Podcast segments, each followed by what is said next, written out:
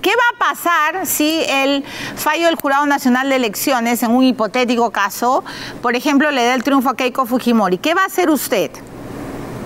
Nosotros vamos a ejercer nuestro derecho, eh, lo que está estipulado en el artículo 46 de la Constitución Política Fujimonchinite, inclusive, ¿no? ¿Qué dice? Derecho a la insurgencia popular.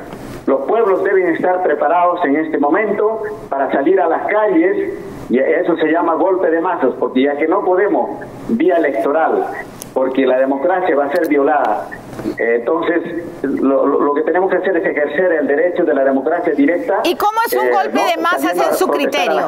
¿Cómo es un golpe de masas en su criterio? Porque también lo he visto en reportajes antiguos de Latina, donde usted estaba siendo entrenado por un eh, líder del Hezbollah, ¿no es cierto? Donde decían que la ley del talión, sí, bueno de verdad, yo no sé usted qué pensará hoy, ¿no?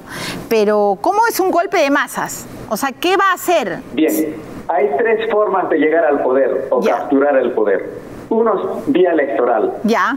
Y la otra se llama golpe de masas cuando los, pueblos se levantan y capturan el poder, se llama democracia directa en términos políticos. Y la otra es bajo presión eh, y que eso sea más violenta ¿no? Pero esperemos que no lleguemos a ello. Pero cuando, cuando se agota pues el diálogo, la diplomacia, cuando se agota la democracia, cuando se muere la democracia, eh, no hablan ya las personas, sino hablan los fusiles. Esperemos que no lleguemos y estoy seguro que si llegamos a ese, eh, ¿no? A una guerra interna, estoy seguro que la Policía Nacional del Perú, el Ejército, va a respaldar también la democracia. Ya el pueblo a ver, a ver, a ver, a ver, a ver. No vaya tan rápido, no vaya tan, no vaya tan rápido, aunque estemos apurados.